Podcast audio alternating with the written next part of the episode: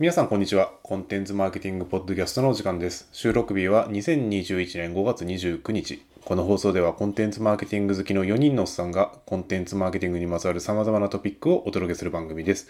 今回はソフトバンクになんで勝てないんだろう、点点点、過去巨人、伊藤さんと田中でお送りいたします。それでは巨人ファンの伊藤さん、本日はよろしくお願いします。よろしくお願いします。いやー、ソフトバンク強い。これ収録してる日、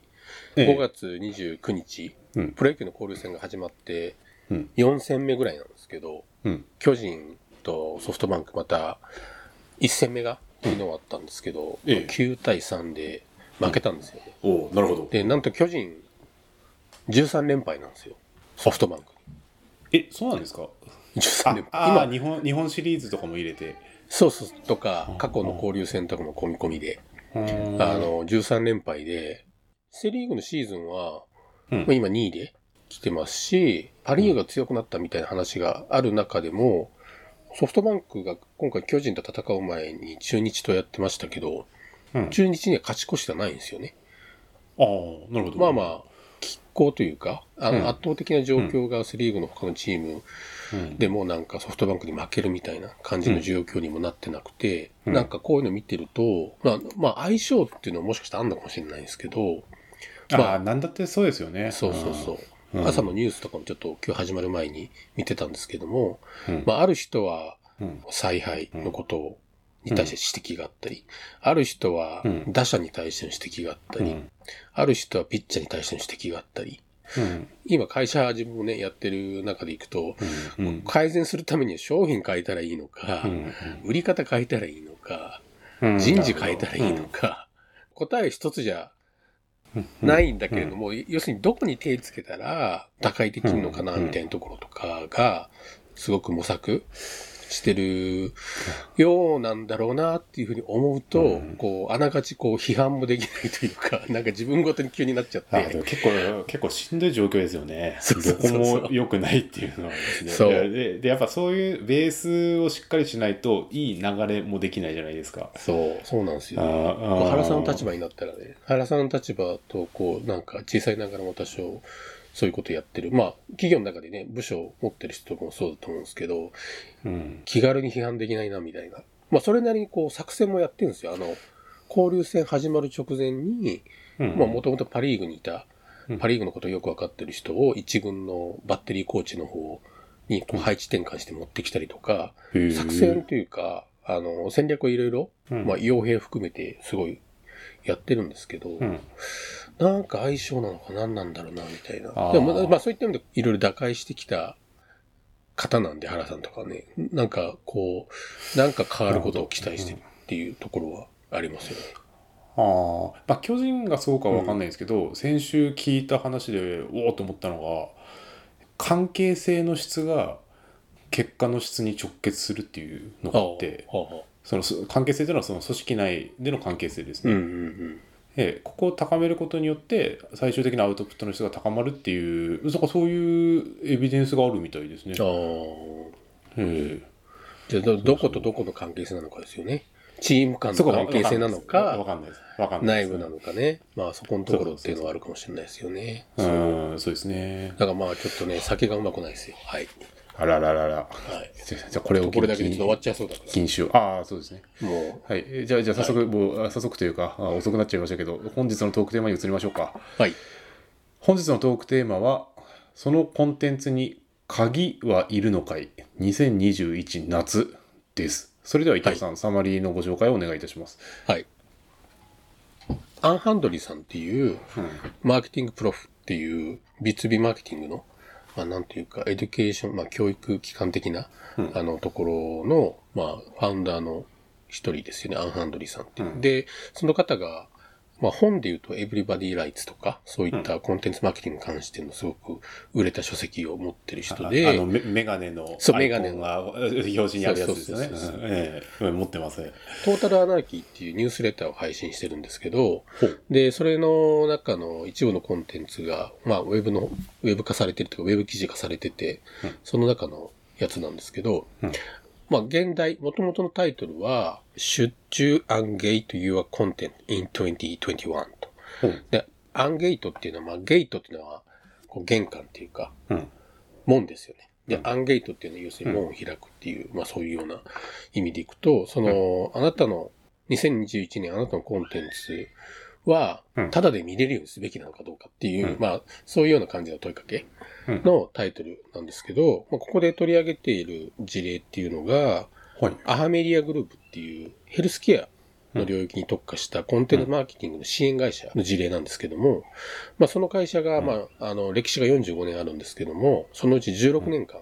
コンテンツを見るのに、コンテンツ見るにはパーソナルデータっていうか、まあ、メールアドレスを提供してください。まあ、ビジネスメールアドレスを提供してくださいっていう、ああ、よ、まあよくあるやつですよね。ホワイトペーパーダウンロードの代わりに個人情報をくださいってそう。そうそうそうそうそう。うんで、その、まあ、要するに鍵をつけてるっていう状態っていうのを16年間ずっと続けてきたんだけれども、まあ、それを最近やめたら、すごくポジティブなインパクトが生まれたっていうような感じの話なんですよ。うんここの会社っていうのは、ヘルスケアのし、えー領域に特化しているので、今まさにそのコロナ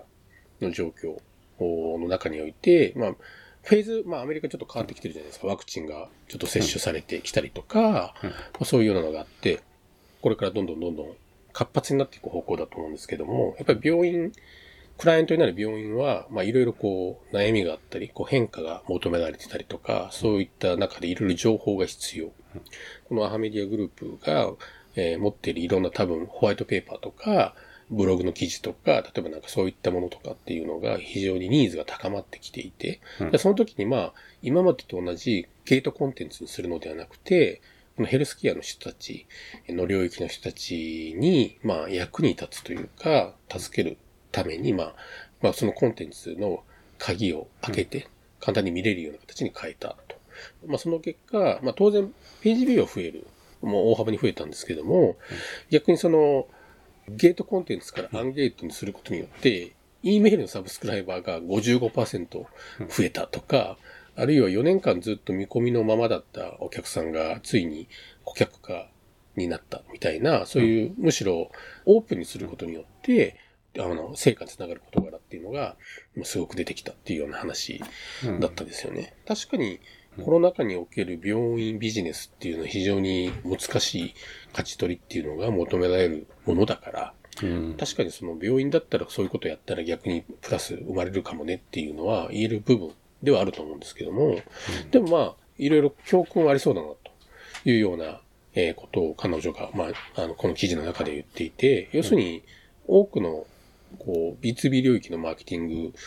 をやる場合ってうん、個人情報を提供する、まあ、ゲートコンテンツするのが、ある意味こう、デフォルトになってうん。いるけども、まあそれって本当に正しいアプローチなのっていうようなところに立ち止まってみてはどうかっていうような話があると。要するに多分 B2B マーケティングやるときの思考としてうん、私たちこう非常に有益な価値のある情報っていうのを、まあそれなりにこう、うん。パワーもかけて、お金もかけて作り上げたので、まあそれを提供するのに E メールアドレスを取得するのは、まあそれはフェアトレードであると。うんっていうような多分思考がベースにああるんだろうと。ただ、それが本当に、まあ、正しいのかどうかっていうところ、うん0か1の議論ではなくて、そこもう少し深掘って見る必要あるんじゃないのと。うんで、やっぱりそれの背景にあるのは、いわゆるプライバシー規制とか、そのあたりの部分とかで、こう、パーソナルデータっていうものに対しての重要性っていうのが、どんどんどんどん高まってきている中で、うん。私たちに求められているのは、こう、これまでは、うん。あの、アノニマスの人がウェブ閲覧してくれても、うん。なんとなくパーソナルデータっていうのを取得できたんだけれども、そうじゃないうん。状況になってきている中においては、そもそもやっぱり自分たちを情報ソースとしてうん。信用してもらうっていうところを始めていかなきゃいけない。その信用のきっかけ作りっていうのはやっぱりコンテンツになってくるはずですよねと。で、そこに鍵かけちゃってると多分先に進まない ことになるんじゃないかっていうような話があって、やっぱりそのバリューを提供するっていうところをまず最初にやるっていうところっていうのが先にやるべきなんじゃないかと。なので、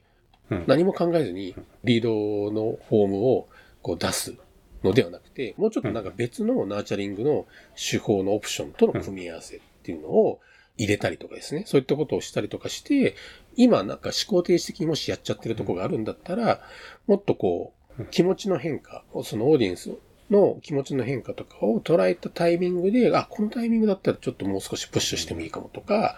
段階とか、ちょっとグラデーション持たせるようなアプローチとかっていうのを少し、もう少し相手のことを考えてやっていくべきなんじゃないかっていうような感じの、うん。まあそういうような感じの記事だったんですよね。なるほど。興味深いですね、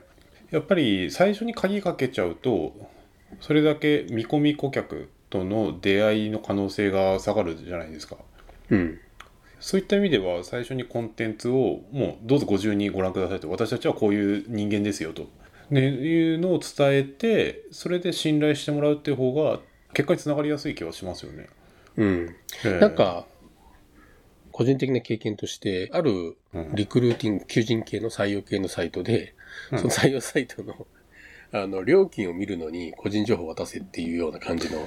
えっ、と、ところがあって、いやなんでオタクの商品の、オタクの商品の価格を知るのに、うん価格を知るのに、そんなのやんなきゃいけないのみたいなのを、それ僕なんかちょっと率直に思うんですよ。えい印象良くないですねそれは。そうそうそう。要するに自分たちのセールス情報を見るのに何なのみたいな。うん業界の中ではそれ普通なのかもしれないんですけど、うんなんだろう。そそのスタンダードは少なくとも僕とは共有できてないし、うんなんかちょっとそこにはすごい違和感あったんですよね。うん相場知りたいから登録したんですけど、そしたらなんか30分後ぐらいにあの電話がかかってきたりとかするみたいな、なんかちょっとそういうのとかってあんまりいい経験じゃないっていうか、なんかどっちかっていうとその30分の間っていうのは絶対連絡欲しくないっていうか、なんか情報もらった後にちょっと勉強し始めるタイミングだから、うん。僕自身がなんだろう、向こうの、例えばセールスの人と将来話すにしても、うん。学びが必要じゃないですか。理論武装しないと、うん。いい、あの、商談ってできないと思うんで、うん。なんか、その直後になんかかけてきて、要するにこう、わけわかんないタイミングのうん時に、とにかく連絡してきて、なんか目くらましでなんかクロージングしようとしてんのかなみたいな感じでこっち思っちゃいますよね。まあそういうの、なんかちょっと嫌だな、みたいなのがすごいある。そうですねだから個人的に。どれうんどれだけ人間の心理を理解できるかにつながってくると思うんですよね。うん。えうん。例えばあの最近メールサービスの精度が上がってて、えーなかなか営業メールって届きにくくなってるじゃないですか相手の受信ボックスに。うん。すると今度はあの会社のお問い合わせフォームに営業をメールを送りつける。あれすげえ増えてる。そうすっげえ増えてる。うちもすっごい来すごいすごい来るじゃないですか。うちも うちも来るんですけど僕あそこから来た時点でちょっと信用できないなと思う。もうアウトですよね。そうそうアウそうそうそう信用できないなと思っちゃうんですよね。ええええどうせ僕もあの、ええええどうぞ。フォームに問い合わせが来て、で、あの、閲覧する前に、あの、送り元のメールアドレスのドメイン見たら、あ、またあれかよ、みたいな。うんあの、なので、もう本文読まずに、ゴミ箱行っちゃうみたいな。ある意味、そううんドメイン覚えちゃったから、ある意味ブランディングできたのかもしれないけど、その、あんまりこう、ポジティブなブランディングできてないですよね。あそうですよね。そうそうなんですよね。うんでででこれまであの、ね、伊藤さんと私がお話ししてきたやつって全部そのプッシュ型の営業なんですよね。うん。そうじゃなくってやっぱり関係性を構築するっていう視点が一番大事なわけですよ。うん。で1対1の人と人としての関係性構築そこの視点があればもしかしたら確かにあのゲートコンテンツっておかしいはな話なのかもしれないですよねもしかしたら。全部否定はね、で絶対しないですし、うまく、なんていうんですか、その価値を提供しつつ、ビジネスをやるっていうところの二つ方向、二つの観点でうん折り合いをつけていくっていうのがすごく大事なんで、相手が話が聞きたくなったタイミングには適切にコミュニケーションを取れる形にすべきかなとは思いますかなんか使いようだと思うんですけど、でもうんこうデフォルトの思考になっちゃってるっていうところに対してはなんかちょっとメス入れていきたいよなっていうのは思いますよね。まあ、た特に B2B マーケは本当デフォルトですからね。例えばうちのクマベースメルマガあるじゃないですか。はあれってあのメールアドレスだけでもう毎週無料で読めるんですよね。い。うん。でするとよく聞かれるのが、あやっぱり捨てメールアドレス捨てメアドの登録が多いんでしょって聞かれるんですけど、実はあのほぼないんですよ。うん。皆さんあの会社のあのオフィオフィシャルなメールアドレスを登録してくださってるんですよね。なるほど、なるほど。そうそうそう逆逆にね逆に、うんでこれがもうちょっと例えば、えー会社名氏名電話番号メールアドレスの登録は必須ですってしちゃうと、逆にステムアド増えるような気がしてますね。あの他のその B2B マーケの人との話を総合するとですね。そう。だからこのなんていうんですかねこのままあ信頼信頼関係の構築に、その逆に成功してるというか、はい。もう最小限の情報だけでもういいですよと。メールアドレスがないとそもそもメールアドレス、あメールマガジン送れませんから、まあ、メールアドレスはくださいと、うん、その代わり直接的な営業をかけることは一切ありませんっていうスタンスなんですよね、うん、我々は。なるほど、ええ、だからそのすごい価値あるものを作ったから、それをただで提供したくなくて、うん、その、あの、ちょっとパーソナルデータちょうだいっていう、そこの、その瞬間の等価交換のことに価値を置くのか、うん、その後の関係を作っていくという、まあ、時間軸ですね。未来に対しての、時間軸に対しての期待とか、そういったものっていうことを見据えて、パーソナルデータを提供するっていうようなところにつなげていくのアプローチをするのかで、随分違うなと思うんですよね。リストマーケティングっていうか、その、顧客リストを作っていくっていうのは、うん、何も今のこうマーケティングオートメーション全盛とかそういう今のこの状況において生まれてきたものじゃなくて、やっぱ昔からあるものじゃないですか。うんうん、私あの、2000年に、あの、社会人になった頃にちょうど、えっ、と、ネットバブルですよね。会社の方でもその少し EC の事業とかっていうのを研究してる時期があって、EC の方展開するかみたいな。で、その時に研究対象にしたのが、あの楽天さんだったんですよ。当時楽天市場。楽天市場だったんですよ。で、楽天市場の、あの、グルメの、あの、食品関係でめっちゃ売ってるお店の人たち、えー、に何点か、当時そこの、うちの中での EC の部分研究してる人たちが、それぞれアポ取って、話を聞きに行ったんですよね。で、それをなんかみんなレポートにまとめて、うちの経営の方に戻したりとかして、で、その会議、私ちょっと同席させてもらったりとかしていろいろ聞いてたんですけど、で、まあいろいろ話を聞いた結果、経営のトップがですね、言ったのが、あ、分かったと。あの、楽天はサイトで売ってんじゃないんだなと。メールで売ってんだなっっていうことを理解として持ったんですよね。何かきっかけを作って、その後、良質なメールマガジンを送ってたんですよ。売ってるところはみんな、うん。で、そのメールマガジン読んだら、例えばワインの専門店だったらすごいワインに関しての専門知識とかっていうのをたくさん書いてる。まあ、それを読んだ人はやっぱり気持ちが高まるというか、ちょっとそのものに興味が生まれて結果的に買うみたいなこととかっていうのが、まあ発生している。どうもそんな感じだと。うん、要するに、サイトで売ってないなっていう、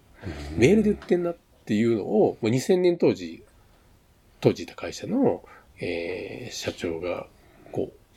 学び、まあ、研究をした結果の学びとして得たんですよね。で、その結果、まあ、うちらもそういうのを始めたんですけど、やっぱり当時定番だったのは、あの、商品とかをちょっとモニター提供みたいなのをして、お試しで使って、で、それの感想をフィードバックするみたいな、うん、そういったような、要するに商品をタダで提供して感想をもらうからタダにするみたいなところが結構、あとはプレゼント企画とかでメールアドレスを取得するみたいなのが、まあ多かったんですよね。うん、そこの部分だけちょっと真似ちゃうと、あの、なかなかうまくいかない部分もあって、結局、あの、応募する側っていうのは、プレゼント欲しくて応募する。えっと、商品をタダでちょっと試食できるから応募するみたいなところで、動機がそもそも違う。うん、から、その後、売り込みのメールが来ても全然響かないっていうか、要するに、うん、あの、私が個人情報提供した動機ってそこじゃない。だけど、やっぱりうまく売ってる田中さんは、やっぱりそこからの関係づくりがすごいうまかったんですよね。やっぱりそこをもっと理解すべきだったよなっていうのが、やっぱ当時のあの学びとしてはあって、まあやっぱり今も昔もそこは変わんないんだろうなっていうのは、改めて思うところ。だからこう、そのコンテンツに鍵はいるのかい、2021夏、改めて考えるみたいなところですかね。多分、そのコンテンツに自信がないところがゲートかけちゃうんじゃないですか？言った言っちゃった。言っちゃいましたけど。てこう敵に回しましたね、これ。いいい敵に回しました。っ てっていう人ももしかしたらね、0.1%ぐらいいるのかなっていう。0.1まで逃げ逃げましたね。戦車にしちゃうぐらい。いやいや、だって、その、仮にですよ、その、最初からコンテンツ無償公開しました。個人情報もいりません。うん、ってなって、でコンテンツのクオリティが極めて低かったらどうですか？もう最低ですよ。もう最低です。元も子もないですよね、うん。うん。そう。っていうのはあるかもしれないですね。やっぱやっぱり、うん。その1000社に1社ぐらいはあると思うんですよ例えばこっちがうん個人情報を入力してでホワイトペーパーダウンロードしたら、ホワイトペーパーの内容が「え何これ?」っていうのがやっぱり1000社に1社ぐらいあるじゃないですか、ある、あるある。薄いな、みたいな。そうそうそうそうそうえこれだけみたいな、そう個人情報を返してみたいなっていうところに限って毎日鬼のように営業メール来るとかねなんかね、保存したくなるようなものをね、やっぱり、こう、うんやっぱり作りたいですよね。そうですよね、そうですよね。あーしたらそのリスト構築っていうそのまあメリット、じゃなくってその SNS でこう自然に広がっていくじゃないですか。こんなにすごい資料がタダで公開されてるよみたいなうん。感じで、うんまあまあ最近では一部の B2B マーケティングでそういった事例も見られますけど、うんなんかそっちの方がまあ損して得取れじゃないですけど長期的に見たら会社の売り上げ安定しそうな気がしますけどね。そうっすよね。うんなんか、まあ、ある意味損して得取れが最終的に得になってるっていうそうそうそう。まあ、コンテンツマーケティング的な考え方ですよね。そうそうそうですね。まあ、そんな感じの、ちょっと、お話です。はい、わかりました。ありがとうございます。もう、森氏の最後、ちょっと毒舌聞いたんで、あの、私は満足です。あ、いえいえ、あの、やっぱね、はい世の中0.01%ぐらいの企業が減ってるよ。0.1か0.01になる。1万社に社ぐらいはあると思うんですよね、そういう事例が。はい。はい。はいででは、そろそろ終わりのお時間ですね。えー本日はあそのはいコンテンツに鍵はいるのかい？2021夏をテーマにお送りしてまいりました。えー伊藤さん、本日の総括をお願いいたします。総括、やっぱり、うーん、やっぱり、昨日先発の畑は、先発からやっぱりちょっと中継ぎに移行した方がいいかもしれないですね。うん。ちょっとそれ期待してます。え、それはなんかあれですか、コンテンツマーケティングのなんか、隠喩ですか？ななんかの例えですか？あ、多分1年後ぐらいに分かると思います。長いな。あそっか。こうやってはい。1年間リスナーを引きつけるわけですねこうやって。そうですね。そうですね。下心。日本シリーズの頃ぐらいちょっとヒント下が、ヒントが、え これリードキャプチャーしてます、リードキャプチャー。ああなるほど、はい。ちょっと下心見え見えでしたけど大丈夫でしょうか？お後がよろしい、お後がよろしい。ということで、えー今回この辺で、えー CMP では皆様からの番組に対するメッセージを Twitter から募集しています。ハッシュタグ CMPJP をつけて投稿していただくか、我々4人のアカウントへダイレクトメッセージをお送りください。今後も継続的に番組を聞いてくださる方は、ぜひ、ポッドキャストへご登録ください。また内容が気に入ったらレビューもお願いいたします。それでは、また次回お会いしましょう。ここまでのお相手は伊藤さんと私、田中でした。それでは、さようなら。さようなら。